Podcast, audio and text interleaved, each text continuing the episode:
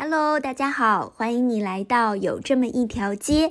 那这是一档希望可以通过空中的平台和你来交个朋友、随意聊聊生活的栏目。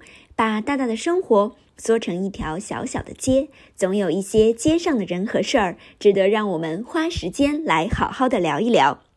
那上一周呢是新年的假期啊，所以啊，就是有这么一条街呢也放了个假，所以我可以专心的呀，就是享受和家人们在一起的时间。那我不知道你的新年假期过得怎么样呢？呃，这一周就已经是开工的第一周了，所以说，哎呀，我也没有了什么理由 继续偷懒，只能就开工喽。啊，如果你还记得的话，呃，在二零二二年呀，我开始了一个嗯加编的探索的特辑，那也给自己呢定了几个探索的目标啊，包括说找到一些好吃的地方啦，打发时间的地方啦。嗯，那其中的一个目标呀，就是找到一家，哎，既不是网红店，但是呢，却也还不错的咖啡店。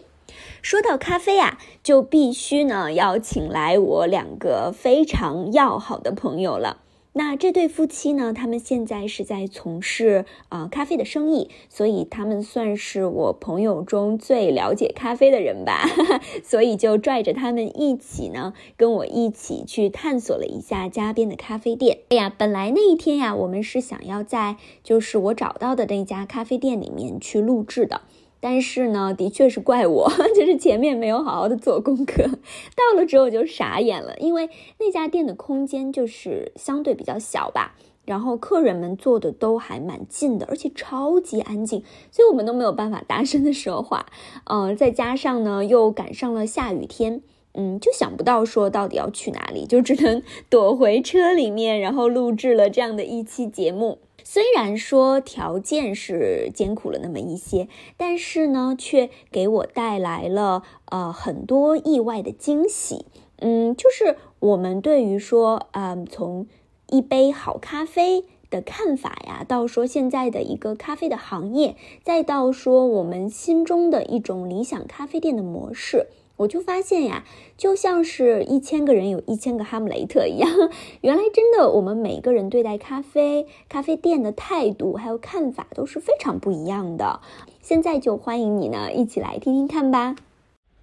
OK，那我们现在呢，就是从那个咖啡店里面出来了，然后我们回到了 我们自己的车里面，因为那边实在是太安静了，所以我们想说啊，就在三个人挤在了车里面来谈一谈我们跟刚才咖啡的感觉。刚才没有办法正式的介绍，现在就真的欢迎我的两个好朋友来一起来介绍一下自己。你们谁先来？嗯，他先来吧。女士优先。我是 Iris。然后另外一位呢？啊，你好，我叫 Kingman。多说一点，我们两个人。对，不是这样子就可以了吗？自我介绍不就是介绍名字吗？还要介绍什么？你们是干什么的呀？嗯，我自己是做咖啡烘焙的。那我在上海有一个自己的咖啡烘焙工作室，那会烘焙一些比较精品的豆子，也会烘焙一些所谓的拼配的豆子。也是慢慢的在在发展当中，因为我们两个算是创业阶段。那以前我们是在澳洲，那我在澳洲的时候呢，也是做咖啡方面的工作，这样子。得，那 Aris 呢？来补充一下，我主要是协助 Kingman 在咖啡的这个部分，但我主要是负责设计的部分。我 Aris 真的我要强调一下，他是真的多能 多面没有没有没有没有。呃，本来都不会干的，被迫现在都得会干，被迫成为了最坚强的蜘蛛。他是做除了咖啡以外的所有的所有的事情，是这样的。OK，所以刚才我们去就是。嗯，探访了一家咖啡店，对吧？然后我们三个人呢点了三种不同咖啡，就去到他们那个店里面，真的是忙，就是我大众点评随便选了一家在我们家附近的，然后就三个人冒雨盲去。那你们你们先说说看，就是刚才在那边的整体的感觉吧，就包括说咖啡店啊，包括说喝到的咖啡啊，你们觉得怎么样？你觉得怎么样呢？哪有先 Q 我的？我们先要听听那个主持人觉得怎么样。嗯，就其实我自己还挺开心，就是在家旁边找到这样的一家咖啡店的，因为就是我为什么想要想要请两位跟我一起来做这个节目的原因，就是因为。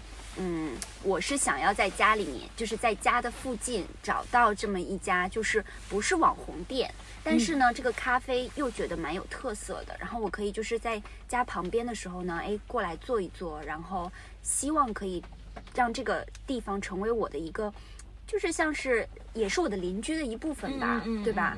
嗯，这样子的一种感觉，所以我可以跟他成为邻居，我可以跟这个做咖啡的人成为邻居，然后交到好朋友的这样的一个一个感觉。对，所以我还是蛮开心的。我觉得算是找到了一个还不错，因为它咖啡还不错。我起码点的那一杯，我觉得还可以。嗯，然后咖啡也不错，环境呢也没有那么吵，好像比较安静。它是很安静，好不好？是太安静了，对我都不敢讲话。对，太安静，对，真的是有点太安静。嗯嗯，我觉得那家店也是还蛮温馨的感觉吧。嗯，就是蛮适合办公的。所以我决定明天搬着电脑过来，我要换一个地方，嗯，寻找灵感。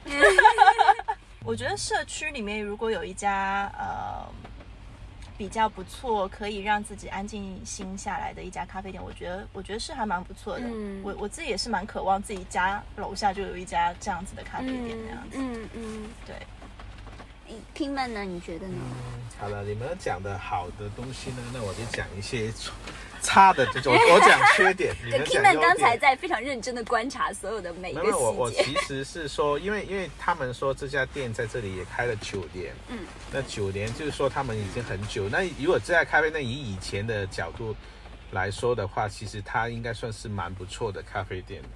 但是如果以现在的角度来看的话呢，一方面当然它的装修会老了一点，是一定的。但是它的咖啡菜单上面的咖啡其实是有一点叫做与现在咖啡的那个潮流是脱脱了节的，嗯，也就是它没有它没有没有在进步。在五六年前我们喝咖啡的时候，我们看到一张菜单，它有说什么样的拼配的豆子是呃危地马拉的豆子，来自南山的豆子。来自埃塞俄比亚的豆子，我们都会觉得嗯蛮新奇的，因为我们可能刚开始接触咖啡，也没有这么多咖啡方面的知识。但是到了今天的话呢，如果还是这样子的菜单，其实已经很难在市场上面有一个竞争力，嗯。嗯，就不会只是这样子的选择，因为其实他们会有更加细化到更精品的豆子，例如说一个豆子不是来自这个地方。而是来自可能某些庄园，嗯，他们会买到世界上很好的，甚至有一些排名的咖啡豆，细致的一些东西。东西，他们给出来的除了深烘焙啊、浅烘焙之外，他们有各种各样不同的以咖啡的处理方式作为卖点的不同的产品出现，甚至会有出现在就更多在店烘焙的东西的，就烘焙咖啡豆的东西出来，这样子。就是刚才那个咖啡店，我们也有聊到这个这个话题，然后我就发现说，做咖啡生意的人的想法和和我这个单纯只是喝咖啡，对咖啡并没有特别多理解的人，看待一个地方的这个想法不太一样，就觉得因为现在的咖啡店真的太多了，然后咖啡种类，你说就是加什么。桂花香的什么这香那香，就是各种各样种类有也超多嘛。那是不是说就是就最普通的那一种，反而就会好像觉得没有什么吸引力了？所以我觉得等一下我们可以聊聊这个话题。嗯，但是现在我先问你们一个最简单的吧：你们什么时候开始喜欢上喝咖啡？就是你，你有没有记得哪一次，可能你喝到了一个咖啡，或者你去了一个咖啡店啊？你知道人总有一次那种哇，这个好好，打开味蕾的那种感觉。哇，我以后可以尝试了这种感觉。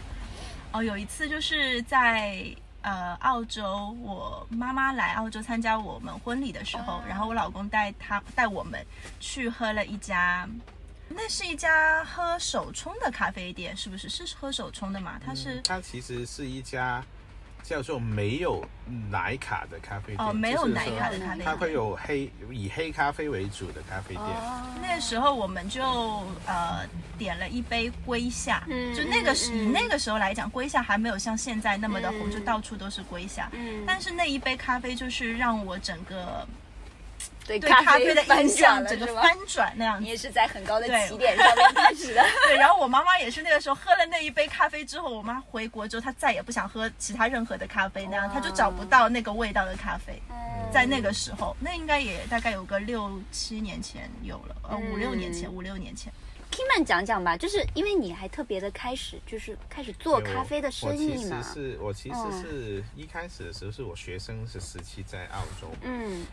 真的是让我觉得惊艳的咖啡呢，有两杯。就第一杯其实就是，我记得那个时候有一家店，他们的咖啡是来自澳洲的一个牌子，叫 Seven Seas。Seven Seas，但他们的那时候我进去，那我就点了一杯普通的拿铁。嗯。因为其实也喝过很多，也不会对它有什么期待。嗯。但在那一刻，我喝到的咖啡其实是一点都不苦。嗯。而且会有一股甜的味道。就是以前喝，就算是喝拿铁，喝很多的咖啡，我是喜欢加糖的，嗯因为这样子才能喝得进去。那但是那一次，对，但是那一次的喝咖啡喝起来，是我第一次觉得第一种味道是，它没有加糖，但是却是很甜的咖啡，而且是很好喝的咖啡。所以我那时候就发现，哎，咖啡原来比我所认识的。我们以前所认识的咖啡是有不一样的，所以那时候改变了。所以我就是一直的去喜欢去探店，去找不同的咖啡店。澳洲墨本才发现哦，原来墨本有很多很厉害的咖啡。那之后就是第二杯，就是说他的那他他们去跪下那一杯，为什么呢？那因为其实那一段时间手冲是刚开始在澳洲。有些店会提供，因为澳洲其实比较是以意式，嗯，而有些是所所谓的呃以拿铁啊。以 flat white 这种澳白，因为澳白有个澳字，就知道它是来自澳洲。虽然这个话题一直是有争议的，所以 或者是所谓的我们叫 long black，就是现在这边叫做美式。对对对。但是其实它是用意式的浓缩加上热水，对这种方式。那手冲是很少的，因为一方面手冲实在没有太没有效率，嗯，就一杯可能就是冲出来的时间啊什么都。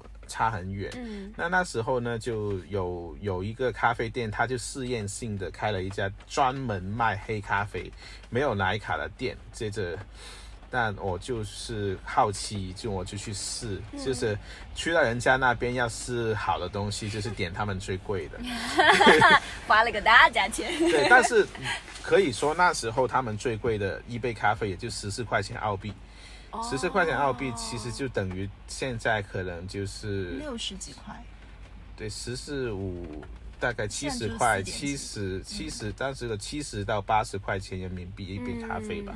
但是其那一杯咖啡，我觉得是也是颠覆了我对手冲咖啡的认识。那时候我就知道，哎，原来手冲咖啡可以冲出这样子的味道，因为。它的味道里面是很复杂，我是一个是用复杂的味道来说，接着如果好听一点叫做层次。嗯嗯嗯嗯。最简单的就是说，它不会很酸，但它也有酸的味道；它不会苦，但它也有苦的味道。它有各种的香气在里面，就让你喝了之后，你就是喝完这一杯，你想要再加一杯，再喝一杯的感觉，就是真的是有这样子。那我从那个时候开始，哎，我就觉得这一家咖啡店我要带。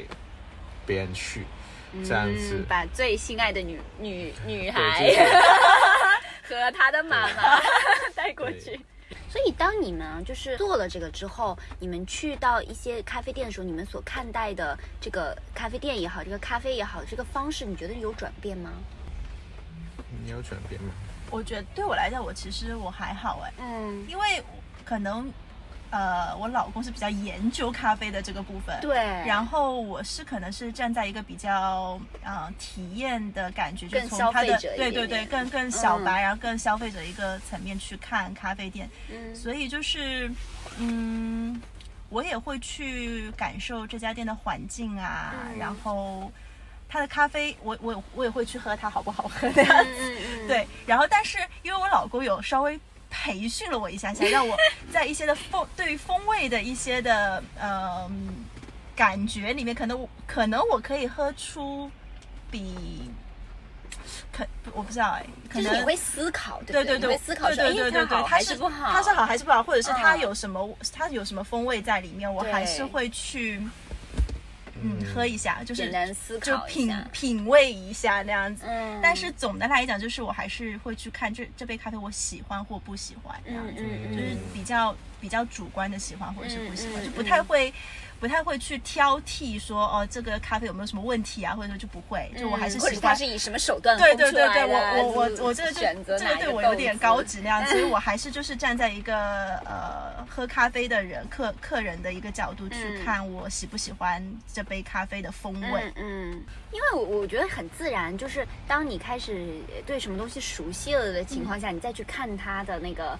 角度和你就比如说，肯定跟我这个小白去喝咖啡的这个角度是不一样的。因为之前我们刚才有聊嘛，我就觉得，呃，像对我来说，喝咖啡就是特别功能性的一件事情，就是分场景，嗯，就是来一杯我自己觉得，因为很多人好像你说你自己是咖啡小白，嗯，对，但是其实我觉得你也并不是咖啡小白，嗯。你是对于某一种咖啡，你是觉得没有这么熟悉而已。嗯，怎为什么会这样子说？其实我是觉得很多人喜欢喝咖啡的时候，它并不是被现在的精品咖啡的味道所吸引的。嗯，很多人喜欢喝咖啡的时候是喜欢以前的。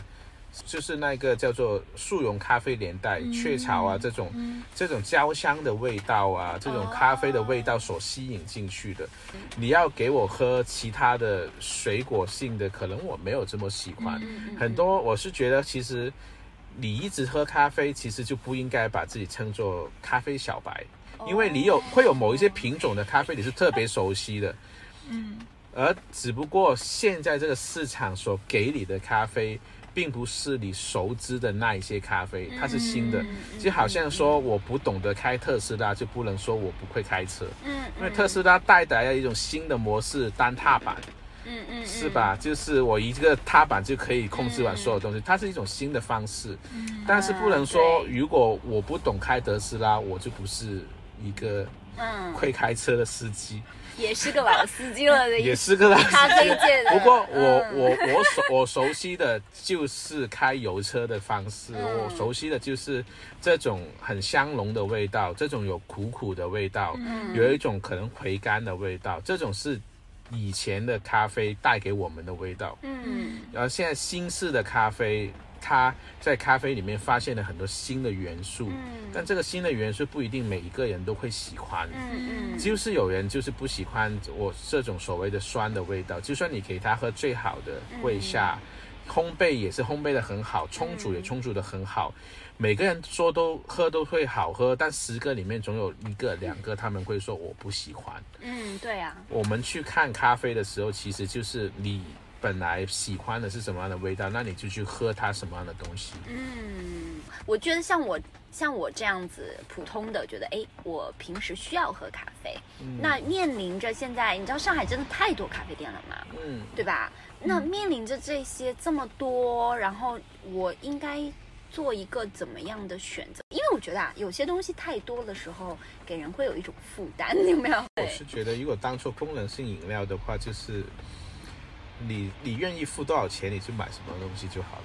嗯，就是因为其实我觉得，如果一直喝咖啡，对对钱包的压力是很大的。哦，真的。想想看，就是为什么我觉得为什么 Manner 这么成功，因为他让大部分是因为让他让很多人的钱包减压了。嗯，对啊，就是咖啡还不错，接着呢价格又那么便宜，自己带杯子还可以减五块。对，这样子本来就是减压了。那本身这个市场就是需要这样子平民化的产品的，那高级品是也会需要，但是可能对的客户是不一样的，就是市场可能也是不一样的吧。对，你们刚才其实有聊到，就是说啊，作为消费者来说，他可能是一个想法，那作为一个。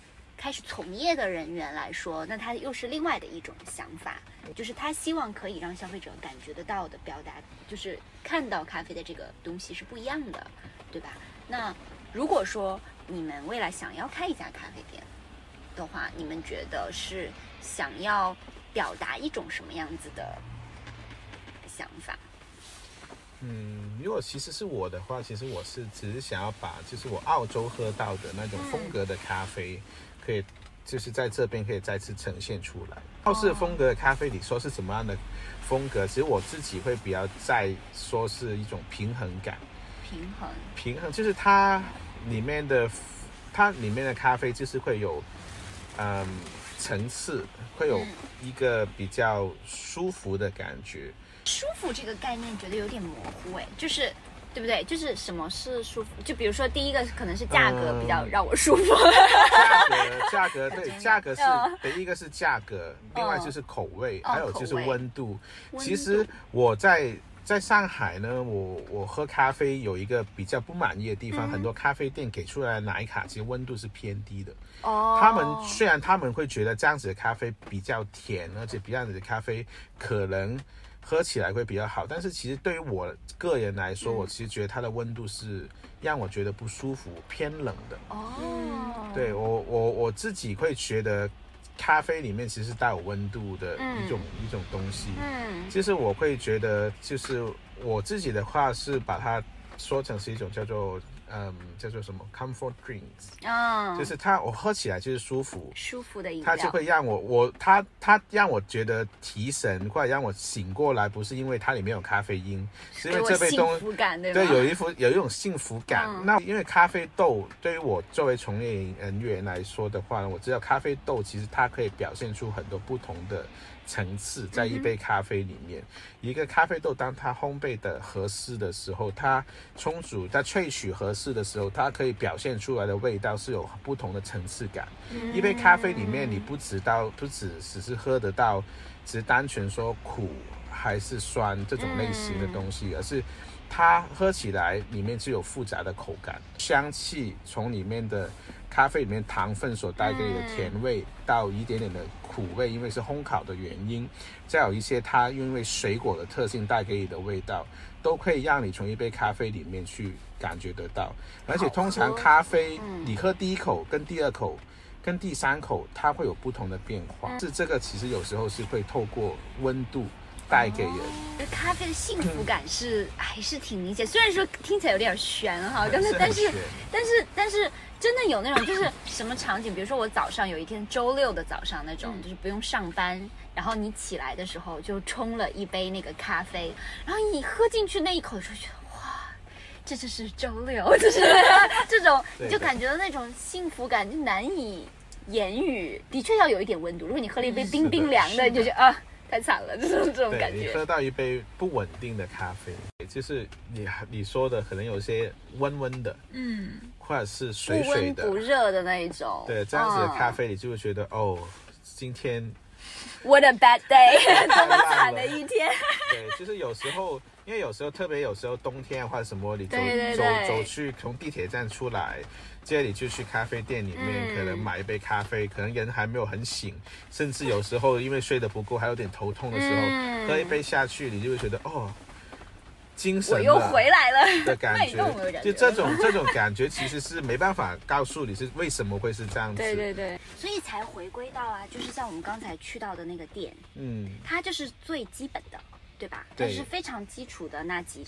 几个，然后呢，简简单单的咖啡。但是如果对于现在我们已经适应了这种市场上的这些这么多复杂的东西的时候，我们再回头去看它的时候，就觉得它有一点太简单了。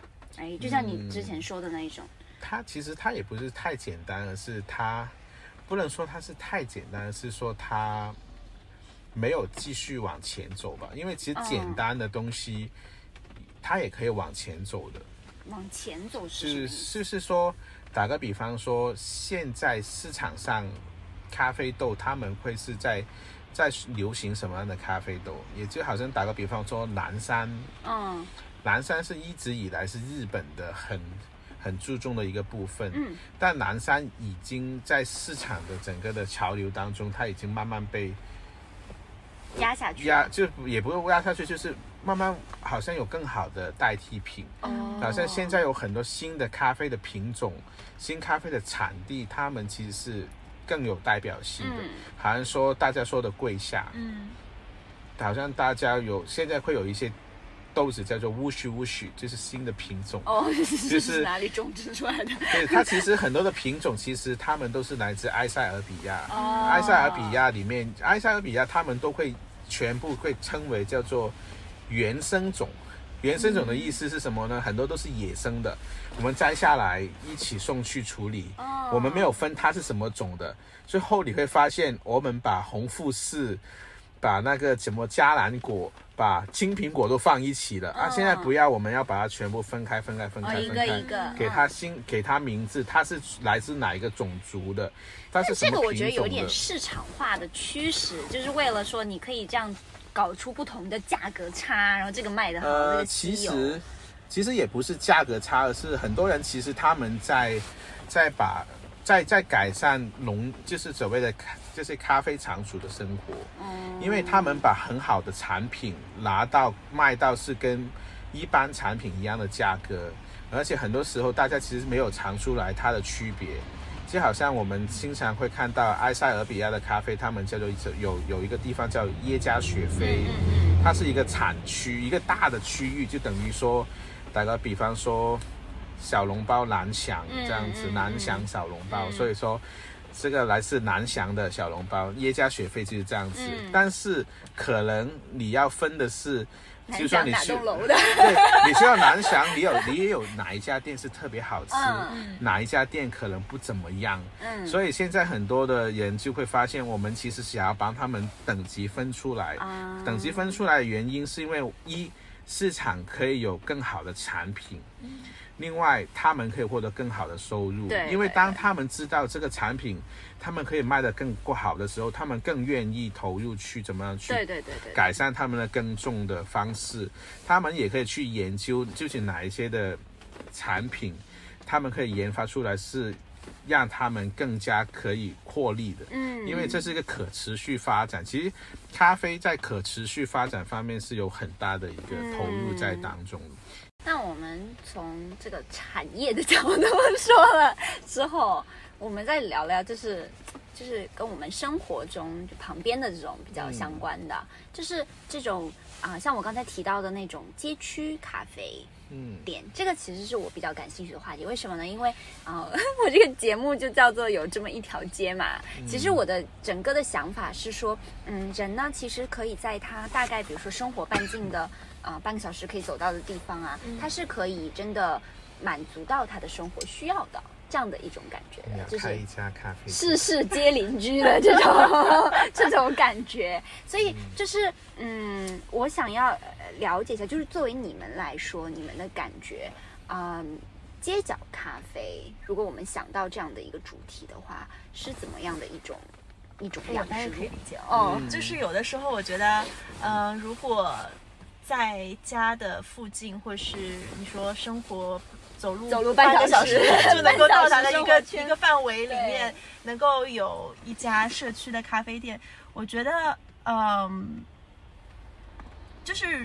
我会可能我会我会经常过去，而且我我可能比较希望，比如说可以跟这个咖啡师或者是老板，对对对，我们可以有一定的交流。你认识他，对的对的对的，就好像我去了，他说，哎，你今天来了，今天怎么样啊？对呀对呀对呀，对邻里间的对邻里间那种感觉，其实我觉得我还蛮向往这样子的，对。一个感觉。对的对的，是这样。对，就可以跟。老板跟咖啡师有一个互动的一个时间，因为现在就是我不知道你们有没有听过，就是现在很多人都在说，我们的生活中已经没有熟人了，就是 你知道吗？这种感觉，就是因为所有东西都外卖嘛，然后所有东西就是你跟这个社会，其实你可以完全不用接触，你就已经能够享受到所有的服务，但是实际上的这种人与人之间的互动，彼此之间的熟悉，会让我觉得特别的有一种。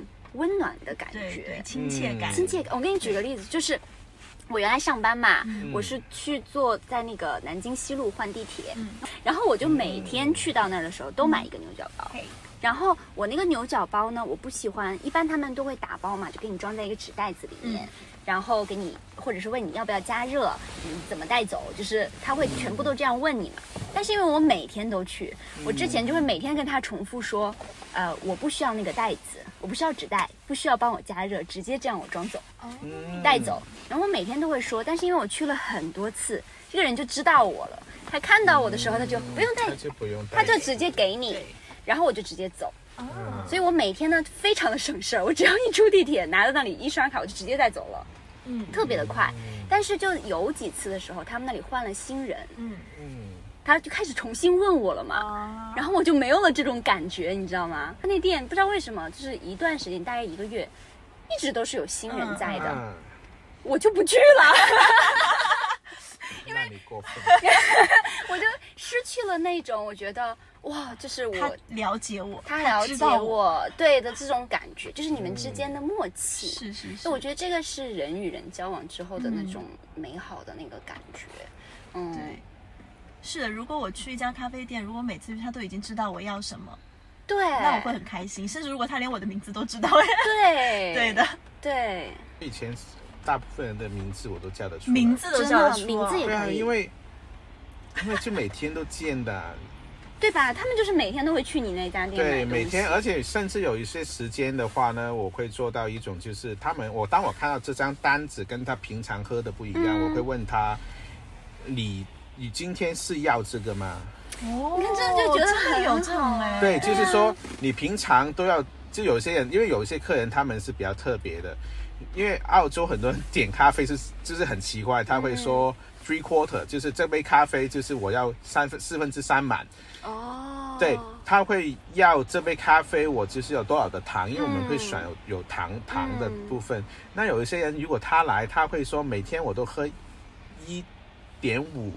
匙的汤，嗯，接着他今天来了一个三个汤三匙的话，我 你怎么了？有点错吗？呃，今天失恋了吗？对，或者是他本来都是一个一直都是喝喝那个豆奶的，他今天喝了一个不同的奶，我就会问他，哎，你今天是这样子吗？他说，哦，是的，我可能想要变一下或者什么这样子，会有这样子，就有有些人会会会是这样子，有一些人就说，哦，不是，但可能是他们单子下错了，嗯，其实也会有这样子，就但是。在澳洲的时候，我们因为很多人他就是每天都会来，而且每天都是在同一个时间来。嗯，那我觉得很正常。就是对于比如说我们上班的人来说，你是非常的规律的。对对对。我就是每天差不多，比如说我九点钟我就会出现在那个咖啡店去买一个东西，我就顺便带走，是很正常的一件事情。对对对，你的那一种感觉就是，他就是跟你是从可能是客人跟跟那个。就店家的关系变成了客，就朋有一点朋友的关系，至少他熟悉对，这种可能就是一种叫咖啡店朋友。对对对，就是我在咖啡店的时候，我跟你是有朋友的感觉，但出到出去了之后，我们大家可能都没办法认识。我我觉得或者就是邻居，我觉得就是这种邻舍之间的感觉。对我可能跟你没有那么熟，但是呢，我们是邻舍，就是我的生活圈是有你的一部分在里面的这种感觉。但可能我觉得是不是也有很多人，他们其实不愿意有这样子的一个连接，就现在其实少了这样，我也不知道，嗯，就是可能他就想安安静静的进来喝有些就是安安静静的喝咖啡，有些人可能他觉得你。问我这么多的信息干什么？你是坏人。但是其实像我这种也也没有说他有特别的了解我去问我，但是我觉得是因为就像你说的，因为你去的太多次了，对对，默契，你一直都是在这里的，他就他就熟悉你了，对对，就是每个人他肯定都有一个特别的他的要求，对，是可能是。对，我我可能比较属于理想派这种，就是真的家啊旁边有这样的一个。咖啡店的话，会给他周围的这个环境带来很多的幸福感。这种其实就是为什么说还是很多人喜欢菜市场，还是很多人喜欢水果店，就去那里去买的这个原因，就是因为你熟悉它，嗯，这种这种感觉，嗯，就你会觉得哎，有一个人理解我的时候是很幸福的。就比如说我喝那个美式，那个美式呢，因为不是很烫吗？它每次做都非常的烫，然后我是喜欢它里面。加水的时候要稍微再帮我倒一点凉水进去的，所以它可以稍微温一点，我可以马上喝。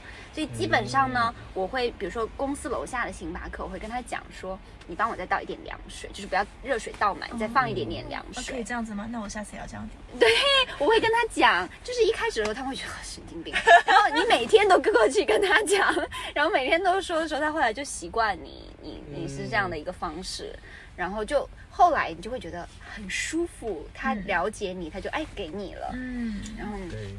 对，我也不知道，我我我我猜，可能在国内很多人会觉得一个特殊的单子是比较奇怪跟麻烦的。嗯。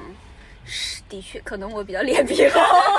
因为我们以前这个是很正常的，嗯嗯，因为发现很多人都会有他们自己独独特的独特的口味，对，就就有一些人他们好像说喝美式，好像你说的喝美式，有些人就喜欢半半杯的，嗯嗯，对，他不会因为这样子，他只有半杯咖啡，他会觉得亏了。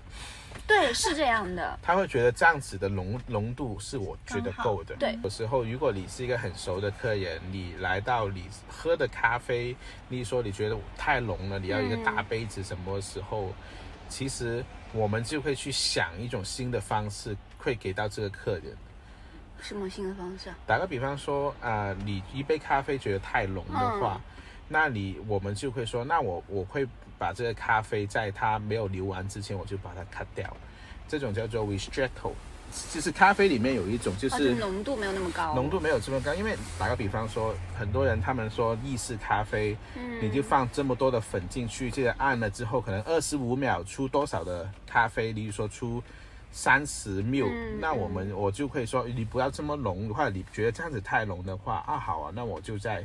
可能二十秒的时候把它 cut 掉啊，我就会说，那你试一试这样子合不合适？如果你习惯是这样合适的，你下次就跟我这样子下单就可以了。哦，那这样就很贴心啊。一般来说，因为对，因为来说，很多人其实他对于咖啡，他不知道咖啡有很多调整的方法，是我们可以做，而不是客人他没办法想出来的。例如说，我以前不是去星巴克的时候，他们的摩卡。我是会点一杯热巧克力，再加他们，让他们把一个 shot 的意式咖啡放进去。嗯，那很多人就会反问我：“你点的不就是摩卡吗？” 这样子，我就会，因为我知道你们做摩卡的方式是在那个意式咖啡。用下来之后，舀一勺的那个咖啡粉、巧克力粉进去，再搅一搅，接着就冲牛奶，嗯，根本没有搅均匀，所以那个味道是很不好喝的。但如果你冲一杯热巧克力，他们有预调好的吃巧克力的那个液体，这个浆再倒进去，跟那个牛奶一起打均匀了之后，你再放一一个的巧那个咖啡进去，这样子是最好喝。也是看每一个的店员，因为有一次我去一家 Costa 的时候，他也是说哈。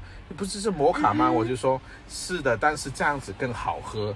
他就说哦，真的吗？那我等一下试试。对啊，我就觉得你看，如果这一家店你再继续去很多次的时候，他就知道你们就会有很多的互动，就很有意思。而且他就知道这是你的偏好，以后他就可以这样做。你就可以找一家店专门搞一些很奇怪的东西。其实之前星巴克就有过那个，啊，就是 secret recipe，就是秘密菜单什么的，就是他们哎呦写好，我还有手抄过一一副呢。是吗？就是你可以。调出那种很奇怪的、很好玩的味道，就是人们咖啡的理解越来越多之后，我就是可以按照我自己的口味、我喜欢的方式做不一样的。对，然后那咖啡店跟客人的互动，这个就是为什么街区类的很重要原因。它互动互动的关系之后，他们会之间磨合出一种很有意思的东西来。嗯嗯，其实以前。现在好像没有这么多人讨论了，因为可能咖啡很热的一个市场。以前当咖啡没有这么热，我回来一两年的时候，大家还在一直讨论着什么叫做第四波咖啡浪潮。因为简单来说，第一波就是速溶咖啡，第二第二波就是所谓的皮爷咖啡啊、星巴克这些出来，所谓第三空间等等等等等等这些。第三波就是精品咖啡。那大家就会一直在说什么是第四波呢？很多人就会提到一个是。一个客人跟客人的互动，咖啡师跟客人的互动，咖啡看我的所以，但是现在其实很少人会去去再去，因为现实总是很残酷。没有，因为我觉得是互联网的原因。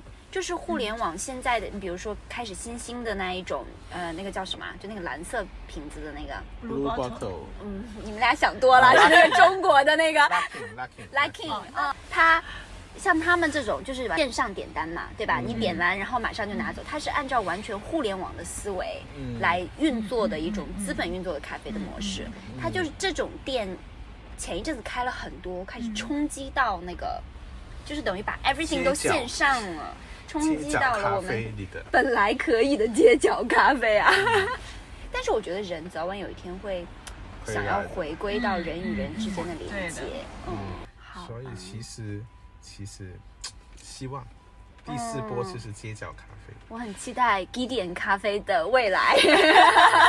我们也在想想当中。嗯，OK，那以上呢就是我们三个人窝在车里面。嗯，一些随性的咖啡的畅想吧。呃，我不知道你是不是喜欢咖啡。嗯，或者是什么样的咖啡店是吸引你的呢？嗯，那你是不是也和我一样，渴望着说，哎，自己的街区有一家可以成为你的好邻居的这样的一个街角咖啡店呢？嗯，我自己啊，还是幻想着吧，就是有一天，嗯，我们的社会呢，可以重新的拥有这种邻舍之间的温暖吧。嗯，像一个街角的咖啡店，他可能呃真的是爱咖啡的人，但是他不想要成为一个有名的店，嗯，或者是一家赚大钱的店，他可能只想说，我就好好的服务周边的这些邻居，让他们也了解咖啡，让他们也可以爱上喝咖啡，成为他们的一种生活的习惯。那作为消费者的我们呢，嗯，也愿意可以返璞归真吧，就是嗯。不去说特别的去追求每天这种瞬息万变的流行啊、网红啊，真的是愿意回来说看看，我们就街区里面的这家，嗯，朴实的，但是却又真正爱咖啡的这样的一家咖啡店，嗯，就愿意说真的支持他们，啊，这就是我自己的一个小理想吧。那如果你喜欢这期的节目，或者是说你对这个话题感兴趣，欢迎你呢可以给我留言。或者呢，也可以把这个节目转发出去，给更多的人来听啊！现在大家可以在小宇宙 App 或者是苹果自带的这个播客 App 上面呢收听，有这么一条街了啊！真心的期待有更多的人啊，可以来到这条街上面做邻居。那我们就下周再见喽！祝你周末愉快，拜拜。